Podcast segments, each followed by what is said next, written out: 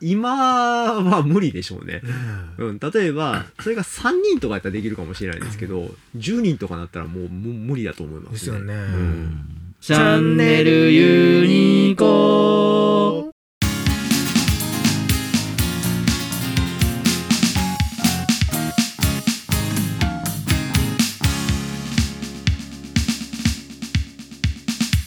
で、自分のことに話を向けると、多分その半年後っていうのは、4月からの新人研修の準備が大変なんですけども、そこで多分新しい、さっき言ってたような、 Zoom を使った人とのコミュニケーションの取り方とか、そういったことをやってくれっていうニーズが多分入ってくるんじゃないかなと思ってます。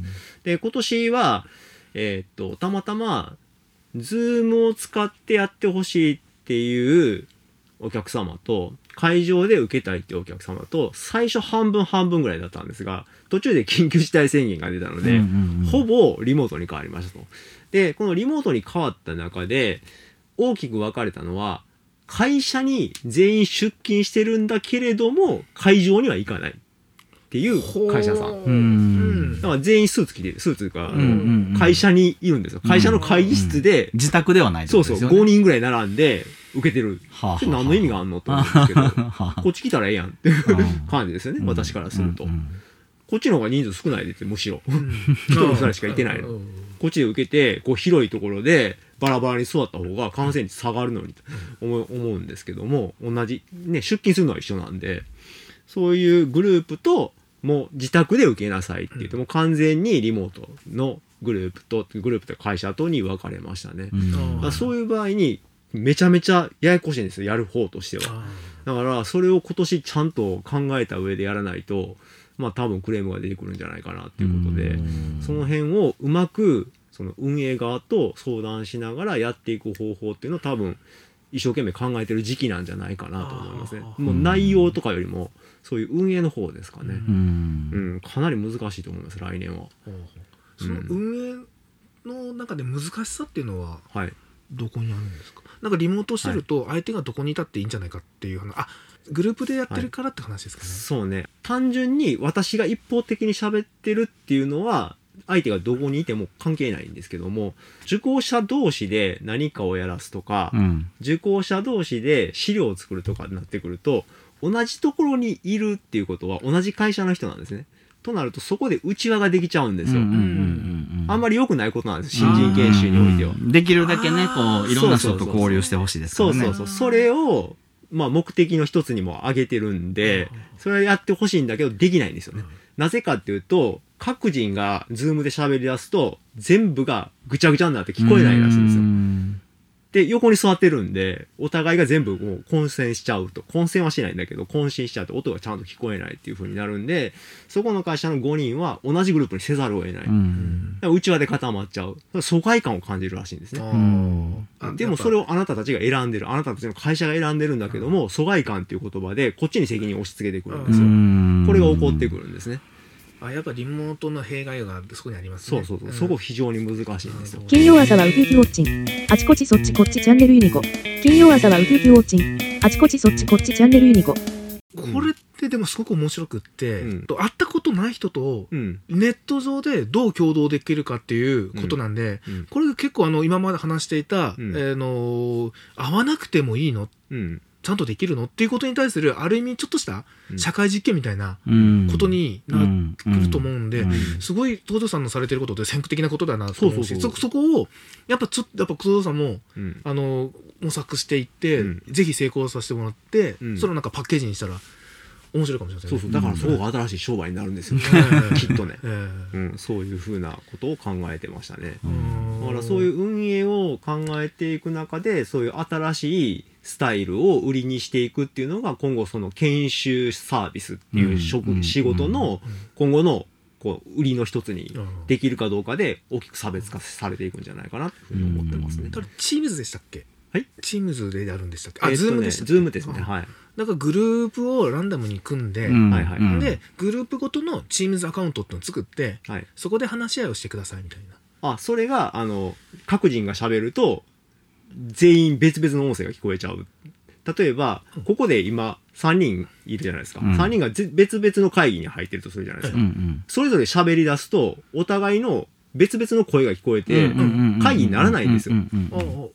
小沢さんも発言しているけども、全然違う話題、藤原さんと全然関係のない話題を大声で喋ってると。そっちとそっちとそっちとっていそうそう。バラバラでうん。会議をしてるから、うん。その音が僕らにも聞こえてくる。そうそうそうそう。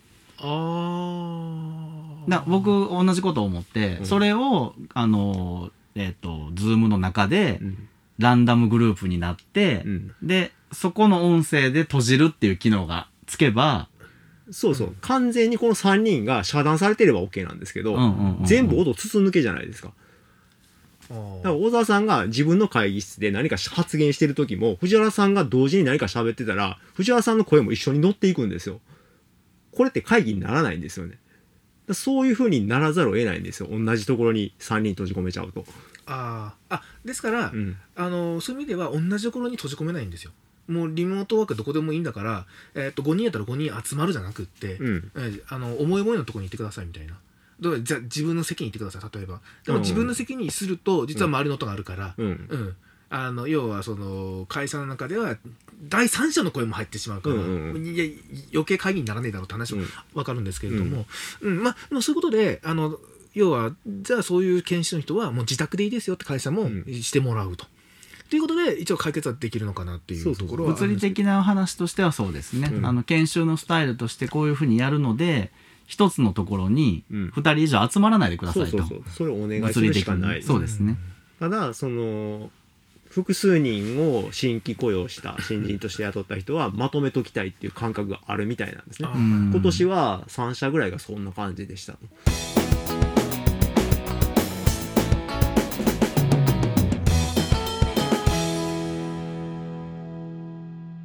それってあれなんかな？感感覚が遅いかな？その新しくリモートっていうものの研修をやるっていうのに際して、うん。ちょっとこう昔ながらの考え方でうん。やってしまってるからっていう結果なんかな、どうなんですかね？会社のそのそこだけで決められないことがあると思うんですよ。親会社があったりとかグループ会社があったりとかっていうややこしいことがあって。だからそういう風になってくると無理は言えないんですよこっちもね。うん。だからオタクはその5人で固めないでくださいってお願いをしたとしてもいや親会社がとかグループ会社の方針でとかって言われたらもうそれ以上突っ込めないですから、うんそうねこっちとしてはね。そうそうそうそこが運営の難しいところなんかそこにさっきからさっきからというかこの話になると必ず出てくるその例えば新入社員がうん。会社に出社するっていうことがまず最初の仕事みたいなうんうん。のってあるじゃないですか、うんそこが残ってるっていうのをすごく感じますよね。残っちゃってますね。うはいん、なんかそれは新入社員だけじゃなくても我々としては中東で入ってきてくださった方もうんどんな人となりかわからないから、うんやっぱ最初はちょっと来てほしいみたいな、うん。でもそれがうん。あるといやじゃあもういいですって、もう完全にリモートじゃないと嫌ですっていう人が登場するってことですよね。そうですね。あのそのランサーズとかで仕事募集されてる方とか、うん。仕事をしてる方っていらっしゃるじゃないですか、うん。ああいう方たちってやっぱ直接会ってるんですかね。いや合ってないと合っ思てないですよね。やってないてない。だからある意味でプロ集団だったらば、うん。それはそれで合わなくても成り立つっていうのは、ランサーズからは今の話でしたらうん。証明されるってことなんですよね。そうそうそうそう、うん。そその本当に実績だから実績をポートフォリオにしてるんですよね、あそういう人たちは、うん。こんだけやった実績があるんでうん。信用してくださいうん。レベルの人でないとうん。多分仕事を受けられないと思いますね。うん。だ成果物に対しての評価っていうこうシンプルな仕組みで回ってるとこは多分いいんですけど、うん。あの企業ってじゃあその人をどこに配置するかうん。っていうことも考えないといけないからそうそうそう。うんその人の特性が分かってないとこうどの案件が向いてるとかどのチームが向いてるって分からないんですよね。そしなるほどそしたらその新人だったら特に分かんないですもんね。うん遠い未来だとを想像すると、うん会社組織ってなくなるかもしれませんね。そうそうそう、うんそうなんですよ。でみんなが社長みたいな。うんそう今だからその流れがちょっとちょっと来てるんよ。来てますよね、うんやっぱり。うん、いいのかなとか思いつつですね。かね番組が気に入ったらチャンネルフォローお願いします。公式ブログ、インスタ、ツイッター、YouTube、ノートも見てね。でもフリーの人が増えてきてるっていうのはそういう方向性に先に目を向けてる人たちがたくさんいるってことですよね多う分ね。んあそういえばなんか医療の問問題でがあってそれ何が問題かって言ったら専門医が増えてしまったっていう問題があるらしいんですよ。専門医が。で俺僕はこのがんの専門家、僕は脳の専門家だって言っててで専門は専門でそれぞれやってくれるんですけど、うん。専門外のことに関してはノーコメントみたいあな感じ。いはいはい。いう話が問題で、何が問題かって言ったらそうしたらそうトータルでの医療っていうのができたいんですよ。そうね。うん。人間って別にその脳が悪いからうん。こうなってるわけじゃなくって、うん。もっとと人体をトータルで見た診断が医療じゃないですか。うん。うん。なんだけどそれを細分化されてしまって、うん。うん。で、あのー問題起きているよ要は専門外のことは全然わかりませんみたいな人たちが集まってやってるから、そうすると今のアナウンサーズが話してからいくと、まあ、専門的な知識はあってうんうん。やる,、やるんですけどその統括する人が絶対必要ですよねねっていうことになってくるんですよね。その統括の人はそうどういうふうにこうだから組織としてそのランサーズの方たちを見なきゃいけなくなるってうんいう感じですよね。うん。これって非常になんか難しいかなり難しいですよね。い今、今は無理でしょうね。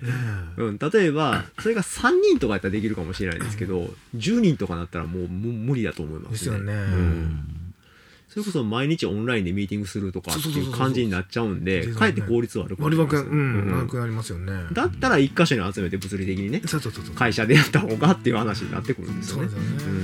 うんなかなか難しいとこありますよね。そうねチャンネルユニコ